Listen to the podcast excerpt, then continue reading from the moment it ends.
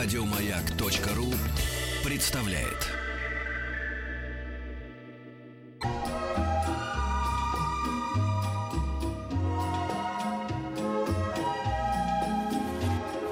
Клиника Фадеева.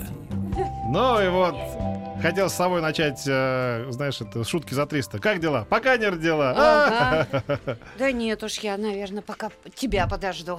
Да, я с удовольствием представляю нашего гостя, доктор медицинских наук, акушер-гинеколог высшей категории, заслуженный врач Российской Федерации Сергей Вячеславович Хабаров у нас в гостях. Добрый день. Добрый день. Уже не первый раз. э, И вот сейчас э, ты, Вика, поймешь, как Сергей Вячеславович доступно, мягко, я бы сказал, информационно насыщенно сообщает людям о тех проблемах, которых у них могут быть, а могут и не быть. Мгм. Как их решать? Вот э, все, у кого, кому к гинекологу, к акушеру, пожалуйста, товарищи женщины, я думаю, ну или мужчины, которые о женщинах беспокоятся своих, которые рядом, это к вам, Мгм. да. В наш кабинет телефон у нас не работает, но зато у нас есть смс-портал, который Да, подключили, 5533. 5533 со словом «Маяк». У Да. нас есть еще WhatsApp плюс 7967-103-5533. Он же Viber, ну и группа ВКонтакте. В общем, э, все проблемы попытаемся а, обсудить. И что, Вот начинаем твоих, тогда. ты своих 8 детей как рожал? Нормально? у А, тебя всё было? ну, что ж я, я не главная в этой истории. Э, а, Меня всегда а, э, интересует, ну, по крайней мере, последнее время, вот какой вопрос. Сергей Вячеславович, ведь, а, с одной стороны, сейчас... э, очень много ты читаешь а, сообщений о том, что вот женщины за 40 активно рожают, и, э, в общем, счастье, да? А с другой стороны, приходят врачи и говорят, что, ну, это все-таки очень опасно. Вот ваша точка зрения на этот вопрос. Ну, без сомнений, конечно, ситуация э, с женщинами позднего репродуктивного возраста, так у нас это мягко называется, конечно, она неоднозначна. Да, ну вот э, такая ситуация у нас э, не только в стране, но и в мире сложилась в последнее время, что женщины отодвигают деторождение, они занимаются бизнесом, они строят свою карьеру, и ближе уже вот к этому возрасту они понимают, что надо бы заняться и семьей и деторождением э, в первую очередь. Э, Никто отказать ей э, в этом не может. То есть женщина Да. выбирает, э, и, допустим, даже если говорить о том, что, допустим, ну, к примеру, женщина сама не может родить, эксп- использует какие-то репродуктивные технологии, то вот в, за- в законе о репродуктивных технологиях там возраст, верхняя граница, не ограничена. То есть вот, вот пожалуйста. Да. Даже если Да. у тебя все функции угасли. Ну, как тут уже организм скажет. да, нет, сам. а, она может это, э, этого хотеть, и она может к нам с этим прийти, с этой проблемой. То есть мы не можем ей сказать, что, ах, вот вы знаете, у вас такой возраст, все, до свидания, вот э, дверь Мгм. вот там. То есть мы с ней будем работать, мы с ней будем обсуждать, хотя реально все понимают, и с этого мы все начинаем наш разговор, что, конечно, после 40 это уже большие проблемы для всех. В первую очередь, конечно, для женщины, потому что, к сожалению, груз различных заболеваний, различных проблем, э, которые в жизни у нее накопился, он с ней остается. И чем, конечно, старше она, тем этот груз больше, больше, больше, больше. Ну, я говорю, вот имеет право. Ну, естественно, и для нас это сложнее, потому что э, с этой женщиной работать тяжелее, и эффект, который мы хотим получить, и она в первую очередь хочет получить, уже, конечно, достигается в меньшем количестве случаев. А мне кажется, что сейчас наоборот пошла тенденция. То есть, вот, условно говоря, там лет 30 назад было так, ну и- и раньше. Ну, люди рожали приблизительно, там девушки рожали в 25. Ну, приблизительно, плюс-минус, да. Потом вдруг пошла вот эта тема, о которой мы сейчас говорили, да, что карьера, там, да, стали рожать после 30, чуть ли не к 40.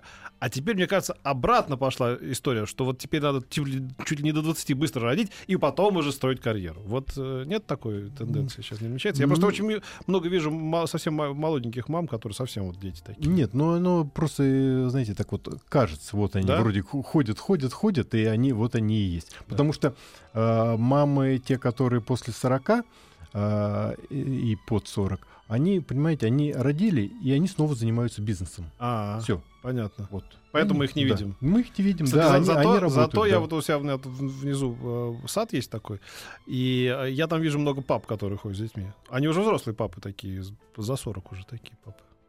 Ну, за 40 и, и за 50, и бывает папы, и, С колясочками, раз-раз. да, и, и под 60. И и- знакомый папа да. за 60. Да, Да-да-да, такие папы Мгм. тоже есть. Потому что А жи- вот- с, мужчин, извините, с мужчинами там чуть-чуть полегче, чуть попроще. Там все-таки мужская репродуктивная функция, она более туда отодвинута, вот в тот возраст, поэтому там-то проще. А Эти у мужчины с возрастом, а, прошу прощения, Ничего, Петя, ничего, а вот а, чем, Такие пустяки. и чем старше мужчина, то вот тут тоже есть какие-то риски. Ну, я имею в виду, это может как-то на ребенке отразиться? Ну, риски есть, конечно, у любой супружеской пары, но чем возраст э, старше у этой пары, то, м, тем рисков больше. Там в основном идет за счет э, накопления генетических поломок, вот, которые они накапливаются в течение человеческо- человеческой жизни. И причем это поломки такие, понимаете, они как бы не приводят, э, вот, что сов- совсем раз, и, и беременность больше не наступает. Это не грубые поломки. Вот. Это вот, небольшие, но в целом это может в конечном итоге привести к большим-большим проблемам и с деторождением, и с рождением каких-то детей с э, проблемами здоровья. А вот это Да. генетические поломки, мне интересно, что это такое. Все-таки чуть подробнее можно? Генетическая поломка? Пример. Ну, ну, пример, э, ну, та же самая, ну, самый, самый известный всем генетическая поломка это синдром Дауна. Это, Мгм. это знают все. Как да, бы. да. Это лишняя э, хромосома э, появляется в одной из пар. Вот. И вот, соответственно, рождаются такие дети. А эти лишние хромосомы или отсутствие этих хромосом или изменение части этих хромосом в самой, вроде бы как бы они есть, но там части меняются, переворачиваются, так называемый мозаицизм. Вот. И это вот как раз и приводит э, к различным нарушениям. Некоторые нарушения, мы все и являемся носителями этих каких-то незначительных поломок, но в жизни это мы ничем это не, не, не Мгм. проявляется. Мгм. Вот. А есть, конечно, вот эти большие поломки, которые и мы стараемся у пациентов, э, у женщин беременных выявить. И вот тут я хотел еще одну вещь сказать, что многие поломки и многие нарушения, они, естественно, некоторые на них мы повлиять не можем. Вот они есть и есть, но, к сожалению, пока еще медицина и генетика, в частности, еще не подошла вплотную к этому. Но некоторые поломки мы э, можем э, хорошо профилактировать, скажем так. И вот как раз сейчас очень э, стоит э, проблема э, при гравидарной подготовке. То есть женщина, вступая в беременность, она должна эм, подготовиться. Не просто так вот тут раз сегодня, раньше се- было. да, сегодня я не беременная, завтра я уже О, вот беременна. ну, так там, и ну, да, было. да, ну, ну, конечно, вы же помните, да, раньше так оно и Конечно. было. Вот. Так внезапно. Да. Так, а что я ради... Ну, ну, Тяжелая. Нет, да. Нет, нет, это все, в общем-то, не, не совсем правильно, потому что я говорю, тогда, когда мы на это влиять не, не могли, то, ну, и как бы и спроса не было. Сейчас мы на это влиять можем, и поэтому, вот, допустим, э, большая группа пороков развития, это пороки нервной трубки, это все эти пороки знают, это заячья губа, волчья пасть, нераз- незаращение спинномозгового канала, некоторые пороки сердца, они очень легко профилактируются э, приемом фолиевой кислоты. Кажется, что врачи уже все, вот на каждом перекрестке, на каждом углу об этом фоли... об э, профилактике говорят, что вот женщина перед тем, как забеременеть, она должна, вернее, даже супружеская пара, потому что муж тоже в этом участвует, и тоже э, пьет эту фолиевую кислоту. Вот ничего не надо, и эффективность достаточно высокая, где-то э, порядка 80%. Эти пороки уходят. Вот я говорю, врачи, акушеры, гинекологи говорят всем, всем, всем, всем. Начинаешь спрашивать, и как будто вот никто об этом не знает. Я имею в виду женщин. Они приходят, и а, разговор как будто идет в первый раз.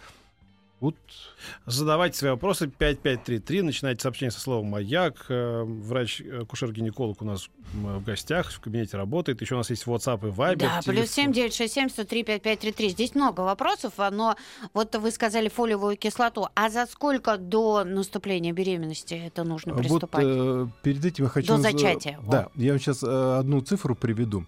Вот вы знаете, что, оказывается, на консультацию по поводу подготовки к беременности э, у нас в стране по оптимистическим подсчетам приходит э, порядка где-то 30-40% из тех, которые вот планируют. Да. Вот. Ну а по реальным это где-то порядка 4-5%.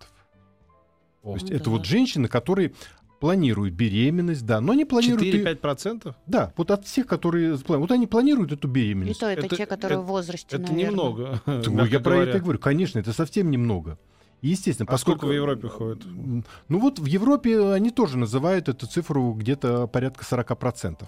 Ну, каждый второй. Это тоже, конечно, очень мало. Потому что именно вот эта консультация перед наступлением беременности помогает решить очень-очень многие проблемы. Мгм. Потому что потом, когда Ну, это женщина... понятно, да. Да, она ко мне потом приходит, Ну, это и, это- эти, да. и эти проблемы выявляются уже потом, их решить э, тяжелее, иногда просто решить невозможно. 4-5, да, это как 4-5, совсем грустно. да. Прервемся. Да.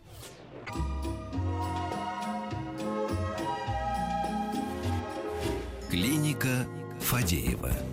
Итак, дорогие друзья, я надеюсь, вы услышали нашего доктора Сергея Вячеславовича Хабарова, который говорит о том, что прежде чем вы планируете зачатие ребенка, все-таки помните, что есть фолиевая кислота, и э, ее все-таки необходимо применять. Но, а, наверное, с другой стороны, Сергей Вячеславович, прежде чем начать ее пить, наверное, все-таки надо к врачу сходить. Да, это, конечно, без сомнения.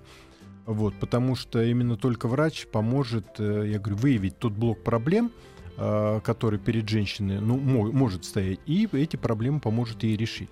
Мгм. Поэтому, конечно, все начинается с того, если супружеская пара решила э, завести, скажем так, ребенка, то они должны пойти оба к врачу и э, сдать определенные, поговорить, рассказать о своих проблемах, если они есть, и сдать определенный минимум анализов, и в зависимости от того, что они расскажут врачу, и по результатам этих анализов уже будет дальше какой-то разговор, и просто доктор им поможет и подскажет, где это слабое место, на что надо обратить внимание. Еще миф или реальность? А, Когда женщина рожает после 40, очень а, часто слышится, о, мой организм омолодится. Так это или нет? А, Нет, это, к сожалению, миф. Это, может быть, очень бы хотелось бы, чтобы организм омолодился. Роды — это так же, как и беременность, это большой-большой стресс. А, Поэтому мы всем женщинам рекомендуем э, вот тот же, это к этому же. Э, Нельзя очень часто рожать. э, Промежуток между родами должен быть 2-2,5 года. Организм должен восстановиться, он не омолодится, а наоборот, он исп- испытывает большой стресс во время беременности, еще раз подчеркиваю, и в родах. Поэтому это, это миф. Мгм. Это миф. Так что, Сова, бросай это дело. Да, рожать, да, а то я зашлась. А, Ну что, а, приступаем к вопросам, или есть еще что-то важное? Да, вот вопросы, например, такие. Мужчины часто спрашивают об этом. Вот кто-нибудь собрался завести ребенка, да, вот, э, ну я там тогда не буду что-то там 2-3 месяца не, попью, там, да, не покурю. То есть вот эта вот чистка какая-то организма. Влияет или нет? что вы скажете по поводу этого, да? При этом Ну, мы, мы знаем там какие-то все эти, э, прости господи, все эти пьяные зачатия. И какие красивые дети рождаются да, да, после этого. Вот что вы скажете с точки зрения науки вообще? По С точки зрения науки, конечно, оптимальный вариант был бы, если бы э, и мужчины, и женщины бы не употребляли, не употребляли ал- алкоголь и не курили бы. В течение это- какого времени? Ну, э, оптимально было бы, чтобы вообще. У нас просто, Пон- понимаете, это- это понятно. сейчас я скажу, что у нас э, порядка 20% женщин в стране курит, Да. а в репродуктивном возрасте там курит почти 40%. Понятно. Ну, мы сейчас говорим о Да. взрослых людях, не то чтобы там тебе 20 лет, ты решил ребенка завести, ты ни разу не пил. Ну вот, допустим, вот в 30 лет собрались люди, там, ну, в 35, когда угодно. Вот понятно, что они и выпивали, и курили как-то там, да. И мы сейчас говорим не про алкоголиков, не про, про Да, я людей понимаю. тогда. Мгм. Вот, допустим, я говорит, Маша, давай вот мы сейчас заведем там, типа, да, что, какой срок, ну, точно нужно вот На оптимальный срок точно так же, 3 месяца. Три месяца, ага. Да. Вот так, имейте в виду, дорогие друзья. А, что еще про роды такое важное? Да куча вопросов сказать? читаешь, что там в регистратуру пришло. Куча. Подскажите, а можно ли узнать у врача-гинеколога, как влияет цитомегаловирусная инфекция у женщины на зачатие? Как с этим бороться? На зачатие. Ну, На- наверное. нет, наверное... Вообще м, на авто- плод, а- наверное. Автор, да, наверное, имелся в виду плод, потому что цитомегаловирусная это вирусная Герпес. инфекция, да, да, она не влияет на, на сам процесс зачатия, а вот любая вирусная инфекция, она очень опасна а, во время беременности, особенно в первом триместре беременности, когда идет закладка органов. М, Поэтому надо, ну, понимаете, с цитомегаловирусной очень сложно, потому что эта инфекция передается воздушно-капельным путем, и вы понимаете, ну, ее можно получить где угодно, кто-то кашлянул на вас, и вот вам цитомегаловирус, вы его получили. Вот. Есть еще ряд инфекций, э, на которые, э, на которые надо женщине перед тем, как беременность, вот опять мы возвращаемся к этому, перед тем, как беременность наступила, э, обследоваться. Это, во-первых, краснуха, Мгм. это очень серьезная инфекция. И в списке э, заболеваний, э, при которых пациентка может прерывать беременность, может претендовать на это, а краснуха идет прям пунктом первым, потому Мгм. что там множественные пороки сердца, множественные пороки черепа. Вот. А, Токсоплазмоз это не вирусная инфекция, но это инфекция. кошек, э, по-моему, Да, это передается. э, животными семейства кошачьих. Ну, у нас в России как бы вроде, кроме кошек-то, семейств кош- кошачьих особенно нет. Вот. Это тоже инфекция, которые в малом сроке могут вызывать либо гибель плода, либо тяжелые пороки. Мгм. Поэтому женщина обязательно перед беременностью, перед наступлением беременности, она должна обследоваться на э, то, болела ли она краснухой, это можно сделать, э, обследование, и болела ли она и не, име- не, не является ли она носителем э, токсоплазменной инфекции. Потому что если у женщины уже есть хроническая токсоплазменная инфекция, это уже не так страшно. Важно, чтобы острой инфекции не было, чтобы она не заболела сразу в этот момент.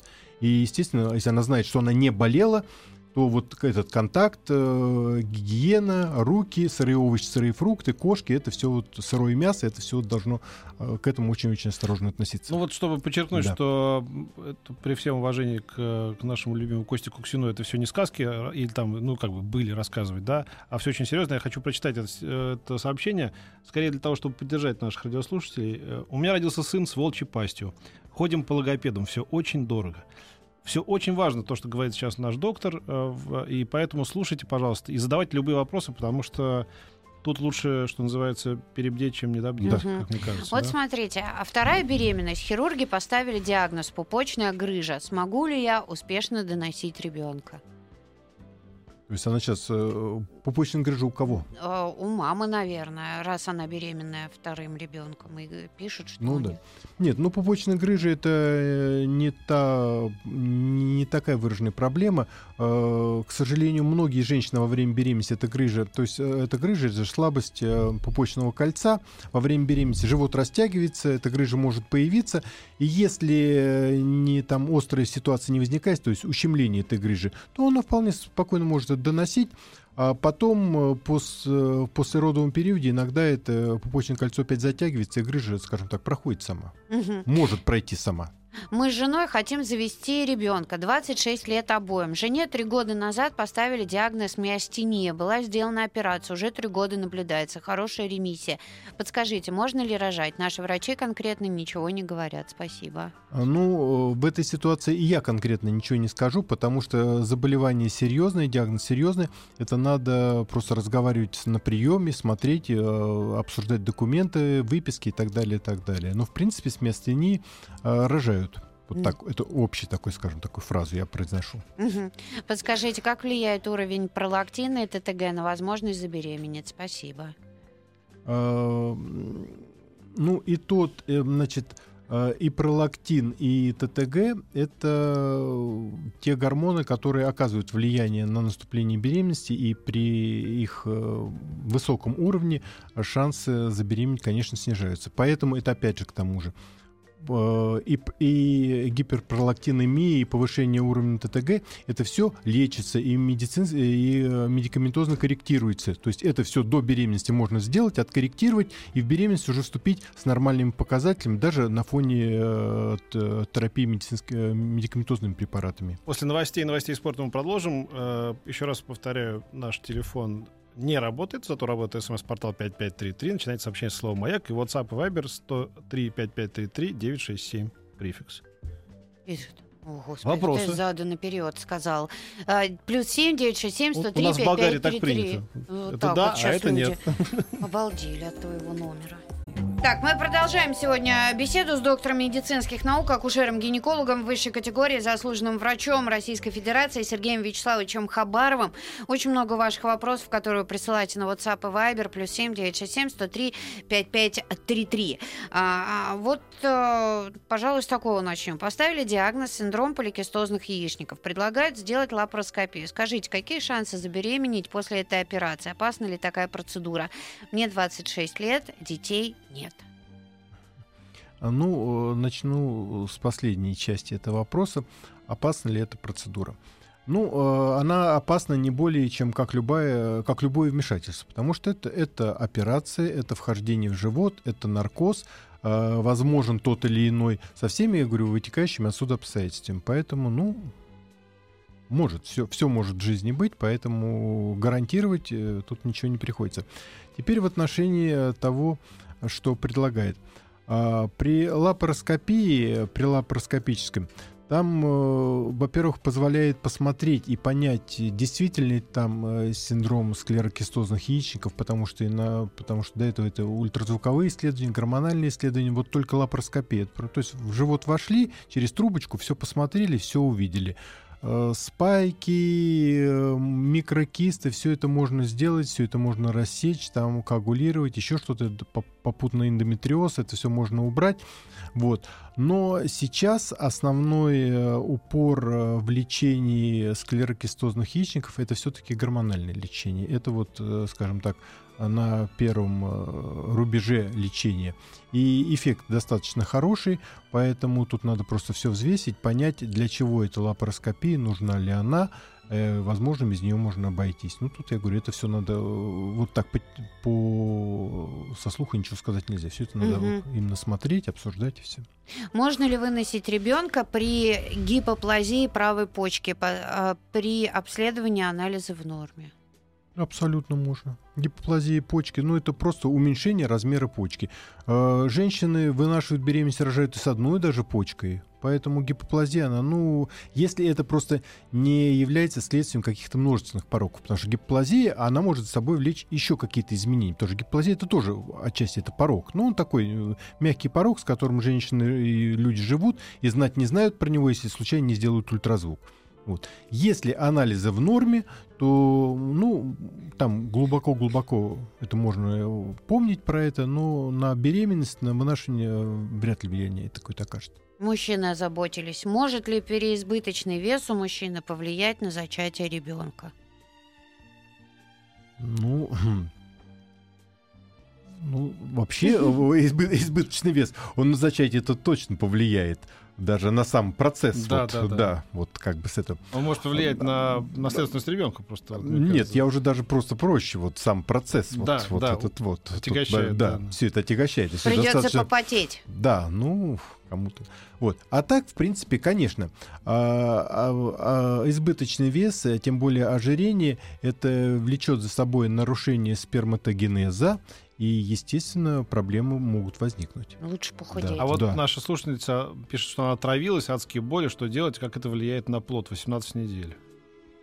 Отравилась? Ну, отравилась, видно, пищевое отравление. Пищевое отравление. Да. Ну, ост, острое, однократное вот такое, э, такое состояние, оно, как правило, ничего за собой тоже не повлечет. Ну, да. Угу. Все будет нормально. Скажите, пожалуйста, насколько страшны разные резусы у родителей?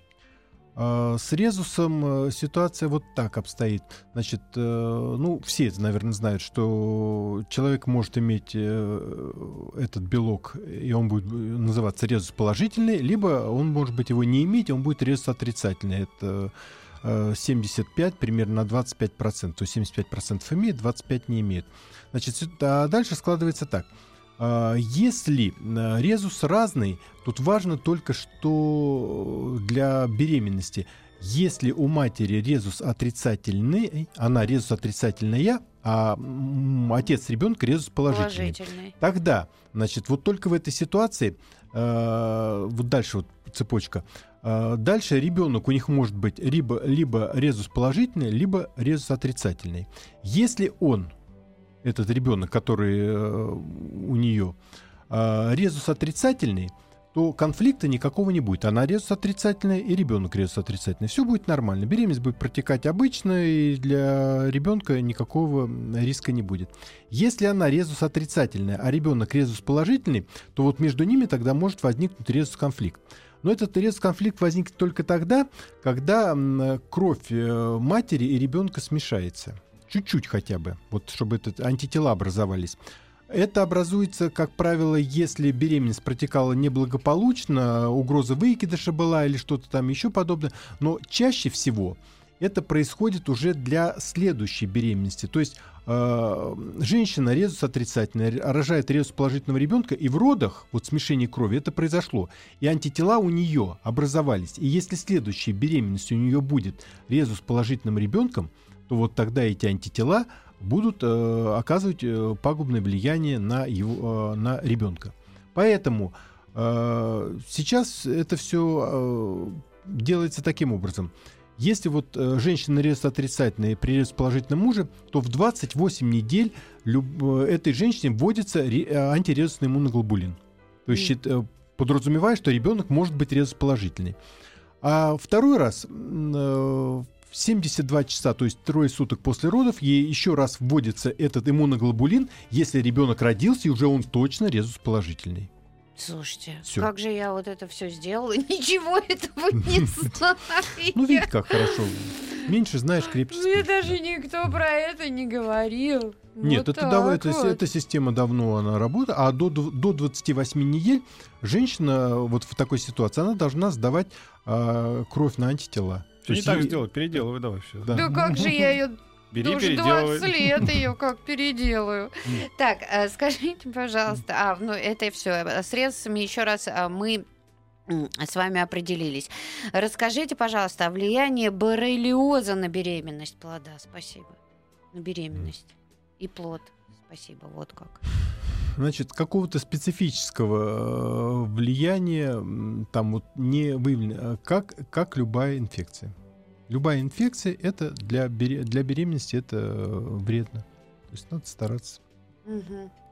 А, а, спрашивают, что киста на яичнике, анализы в порядке, что делать, три года не могу забеременеть. Ну, это получается тут как бы э, в вопросе два вопроса. Одно дело это киста. да, киста, и другое дело это бесплодие. А, напоминаю всем, что бесплодным считается брак при регулярной половой жизни без контрацепции в течение года. То есть, если в течение года вы половой жизнью живете, не предохраняете, планируете беременность, беременность не наступает, это брак считается бесплодным, и вам надо быстренько обратиться к врачу-акушеру, гинекологу или, или репродуктологу. Вот. Второе – это киста. Но я говорю, эти два вопроса, они могут быть связаны, а могут быть и сами по себе.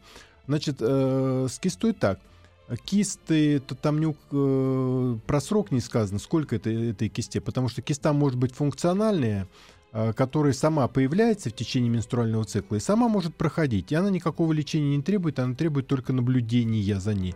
Если же эта киста сохраняется длительно, то да, надо обследоваться, и любое объемное образование в, в яичниках требует удаления, если это не функциональная киста еще раз. Потому что мы всегда онконасторожны, мы не можем исключить, что там какое-то пограничное состояние или начало, ну, скажем так, каких-то онкологических заболеваний. Вот еще одна тема. Жена хочет рожать дома без всяких таблеток и рожать в воду. Мне страшно. Очень хорошо, что страшно. Так и надо. Вы понимаете, э, это, вот эти все э, в некоторых э, узких кругах модные направления роды в воду, роды дома, это очень, очень опасно, потому что в случае каких-то осложнений никто не успеет не помочь ни женщине, ни ее ребенку. Зачем женщины на это идут, как вы думаете? Ну, потому что женщины попадают, ну, скажем так, под обаяние э, специалистов, в кавычках, которые вот это им рекомендуют, говоря, что вот это по-настоящему. В роддоме там заставят то, уколами заколят, еще там чего-то. Ну, давно, ну давно этого уже нет. Ну, может быть, когда-то было. Сейчас... Потому что женщины не очень умны, Виктория. Слушайте, у меня семья есть. Шесть, шестеро детей, шестерых родили в ванну. Нет, ну... И э, он говорит, что я лежу, читаю газету и сообщает о том, что у меня там происходит. А жена собака ему сообщала. А... Шестерых. Можешь себе представить? Ну хорошо, это у них такой счастливый... Ну, да. да. Я, я еще раз говорю, от кровотечения женщины, от, от, от асфиксии ребенок, разрыв матки, все что угодно может быть, никто не поможет. И я все э, знаю кучу таких историй об этих духовных акушерках, которые участвуют до поры до времени, как только ситуация такая становится не очень приятная, они тихонечко уходят, вызывают скорую и уходят. И все. Mm. И все. А дальше уже, значит, это вот. Скажите, пожалуйста, может ли отличаться группа крови ребенка от группы крови родителей? Конечно. Конечно. Там и есть, есть специальная таблица, э, как может, э, какая может быть группа крови у ребенка в зависимости от группы крови родителей. И совершенно не обязательно, ну, условно, что у... она совпадет с группой крови одного из родителей. Может и М. не совпасть. Друзья, после небольшой паузы у нас еще будет с вами время пообщаться, так что э, пишите свои вопросы Сергею Вячеславовичу Хабарову, он сегодня у нас в клинике Фадеева, плюс семь девять шесть семь сто три пять пять три три.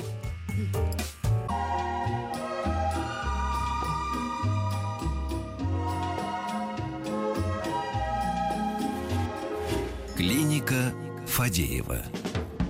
Так, продолжаем. А, вот такой вопрос от Павла. У жены первая беременность была в 30 лет. Была отслойка плаценты и перекрытие зева. Роды были экстренные через кесарево. Вопрос, какие риски возможны при второй беременности в 35 лет?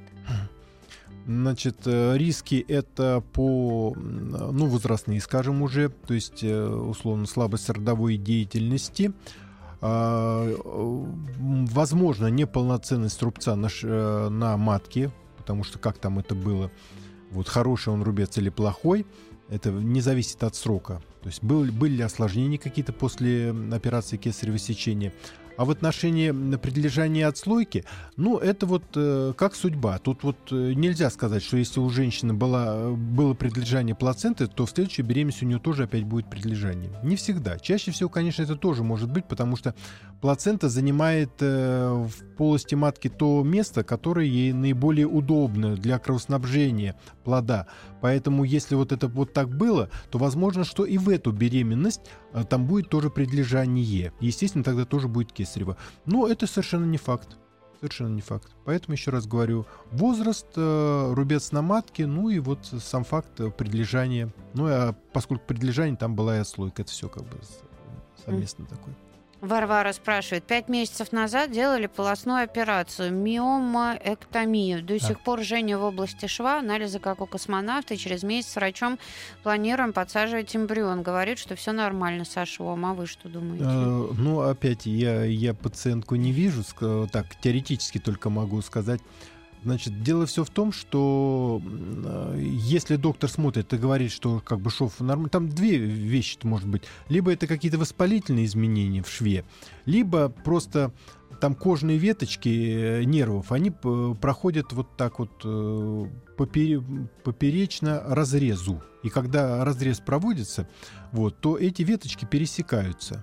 Вот э, потом это заживает достаточно долго. И вот это жжение, возможно, это просто проявление вот э, перерезанных вот этих тонких, тонких веточек. Если уже беременна, как проверить, есть ли пороки развития?